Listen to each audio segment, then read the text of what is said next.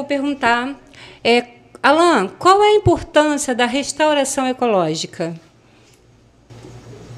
Bom, a restauração ecológica né, é importante para remediar a degradação dos ecossistemas, né? É, para essas espécies ameaçadas principalmente, né, e garantir também serviços ecossistêmicos. Ela, aqui na, na, cidade de Niterói, a gente está fazendo esse projeto como um projeto também de mais presente. Então, o, o maior clube, né, que é esse, a gente pega, nós agora estamos na, na praia de Cambuinhas, e também a gente faz de muitos ecossistemas além da restinga, né? Então tem mangue, enfim, isso eu acho que vou falar um pouco mais para frente, senão já estou já atropelando, né? Não, não, fica tranquilo.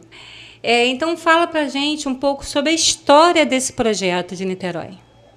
Para a gente não, para os nossos ouvintes que estão aqui acompanhando, ansiosos para saber sobre essa história, como isso tudo aconteceu. Ah, maravilha.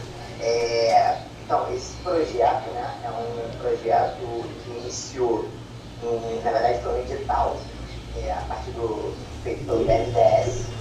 Ah, e Niterói foi, o município, né, a Prefeitura de Niterói foi a única entidade pública que conseguiu é, estar nesse edital. E foi contemplado em 2016, o contrato assinado em 2017, não, em 2017 e o projeto começou campo em 2019 e até hoje a gente está nessa área da Restinga, estamos no Parnite, que é na, no, no, Parque da Cidade, na Morro da Viração, e nós estamos fazendo plantio da Lei do Sara também, e fazer o lançamento de semente da lei. Então esse projeto teve início lá atrás, foi lançado em 2017, e, mas tivemos um, uma parada durante a pandemia, então, isso aí atrapalhou bastante o, o caminhar do projeto, que acabou sendo reiniciado agora em 2021. E conta em relação à questão relacionada à sustentabilidade, a preservação do meio ambiente e o consumo consciente. Como está sendo discutido e trabalhado pela Secretaria? É, bom, relação à, à preservação do meio ambiente, eu acho que esse projeto ele é um ele já de estudo, né? mas além dele a gente tem outras iniciativas também de plantio, de preservação. É, esse ano nós pretendemos estar, estar sendo, né, fazendo 2021, ou seja, o, o ano com maior plantio né, de, de mudas, é, fazendo maior restauração na cidade. Isso eu acho que, se eu não me engano, é, o maior, o ano que foi o maior recorde foi em 2014 e, ou, ou 16 e agora está com com esse objetivo, né? E em relação também à, à parte do consumo consciente, a gente está com o objetivo também desse ano, está implementando, já está já em, em, nos trâmites para a gente implementar, implementar a 3P, que ela é a, a agenda ambiental do Meio Ambiente que isso aí ela foi feita para fomentar com que as entidades públicas é, tornem a sustentabilidade, de sustentabilidade é, real no seu dia a dia. Então, a gente está com esses dois projetos né, também bem, bem grandes, então essa discussão em relação à sustentabilidade é constante na nossa secretaria. Ótimo.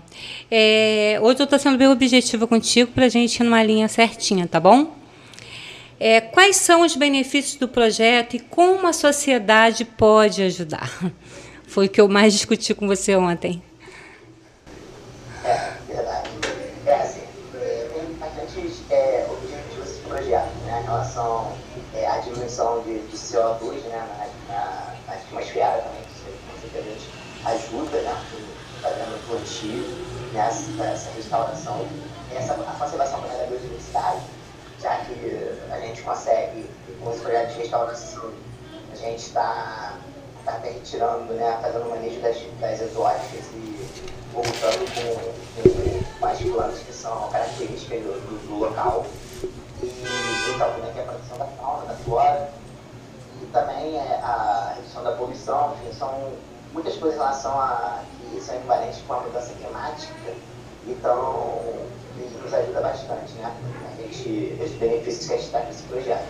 Em relação à sociedade, né? É, bom, esse nosso projeto, ele, além de, além de ter o nome dele, né, a restauração ecológica, ele também tem a inclusão social. Então, é, a gente trabalha nesse projeto com voluntários e a gente, isso uma contribuição que sem voluntários nosso projeto não ia caminhar conforme está caminhando tá? esse ano, que nós estamos cumprindo todos os objetivos é, do cronograma reestabelecido. Então, além dessa forma, né, junto com os, os voluntários, acho que a sociedade, é, a maior forma de ajudar o projeto é com a própria conscientização de é, voltando um pouco para a sociedade. É, a sociedade na, na, na, parte da divulgação do projeto, na parte da, da preservação, porque a gente, é, a gente às vezes fica muito triste plantio, às vezes nós chegamos na, na e vemos que tem muitas que foram matadas e tudo mais, então isso aí eu acho que é, é algo que a própria sociedade pode começar a ajudar mais ainda. Consegue divulgar? É, além disso, com a parte total da divulgação e também da não poluição, porque a gente encontra muito na, na Restinga é, é, é, é, são os lixos, né? Então, assim, eu acho que só a gente trazendo para a população e essa conscientização de não jogar o lixo na Restinga e nos outros ecossistemas, isso já é, já é ótimo para gente. Bom, Alan, olha só, eu vou falar um pouquinho aqui. Eu tive no campo, né, para ver o projeto. Foi daí que eu tive a, a ideia de entrar em contato com vocês para conversar, porque como eu moro em Niterói e amo as praias de Niterói, eu acho que eu sou voluntária em vários projetos sociais, infantis e idosos, e esse é um projeto que eu vi, que eu tive lá perto. Em primeiro lugar, eu quero parabenizar vocês por esse projeto, por estar cuidando do meio ambiente.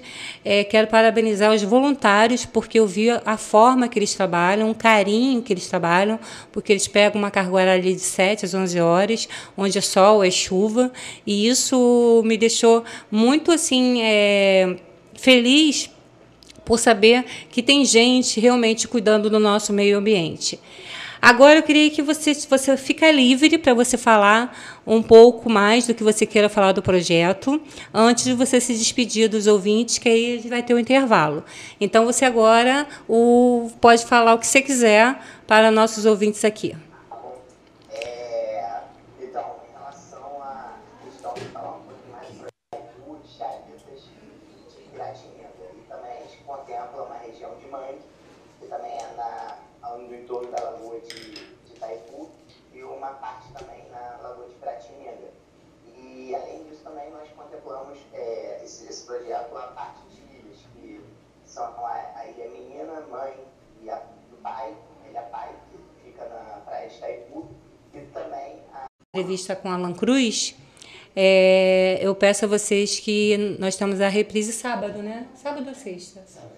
Sábado às 13 horas, né? A reprise do programa de hoje, tá bom? Quero agradecer a todos vocês que estiveram comigo aqui até agora. E não esqueçam de entrar no Instagram da semiranda.modas. Eu tô olhando toda hora para ver se o Alan entra, para ele se despedir da gente. Eu tô, mas eu não tô conseguindo. Vamos ver, vamos, vou tentar aqui, ó, chamar ele para ver se ele se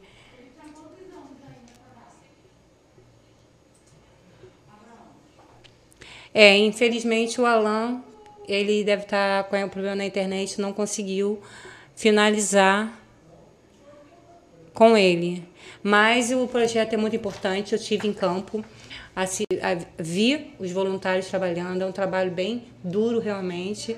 É, o, que eu, o recado que eu dou para a população é que ter consciência, né? Porque o que a gente acha de lixo ali nas praias é um absurdo, é muito grande, é muito grande, gente. Acho que vocês não têm noção de como é tem lixo nas praias. E isso trabalha muito o nosso meio ambiente. Então, que as pessoas tenham conscientização de levar um saquinho de lixo e pegar seu lixo e levar é, embora e não deixar na praia, porque acaba atrapalhando o nosso meio ambiente.